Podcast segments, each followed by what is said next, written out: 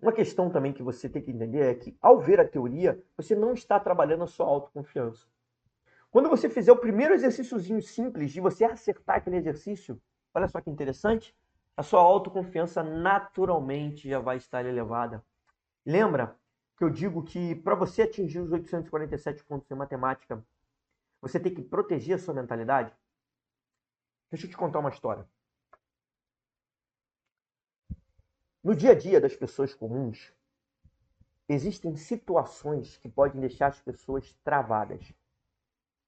E foram, foram feitos alguns estudos e se e percebeu, se percebeu, né, que o fato, um dos fatores principais para que uma pessoa fique travada diante de um trabalho, ela não consegue, não consegue não ter forças para fazer, se sente desmotivada para fazer um determinado trabalho, enquanto outras são extremamente produtivas, é o seguinte: é que elas estão pegando trabalhos que estão acima, muito acima da sua capacidade. Então, isso é um fator de extrema desestimulação no seu processo para você atingir os 847 pontos matemáticos. Então, Marlos, o que, que eu faço? Exatamente por isso que eu digo que para você que tem dificuldades em matemática, você não pode começar pelas questões do Enem.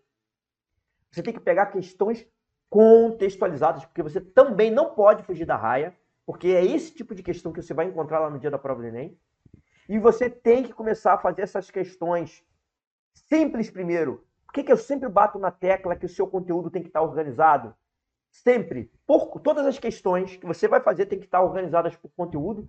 E em cada um desses conteúdos tem que estar da mais fácil até da mais difícil. Por que, que eu sempre bato nessa tecla? Por quê? Porque quando você conseguir resolver as questões mais fáceis, naturalmente a sua autoestima vai aumentar. Naturalmente, a sua autoconfiança vai aumentar.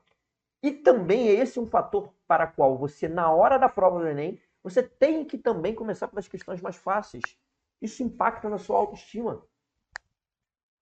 Isso vai te fazer se sentir melhor para que você consiga ah, fazer as questões mais difíceis. Então, olha só, proteja sua mentalidade dessa forma. Comece com questões mais fáceis. Dê ao seu cérebro desafios que ele pode resolver mais rapidamente, tá? Então, o que vai melhorar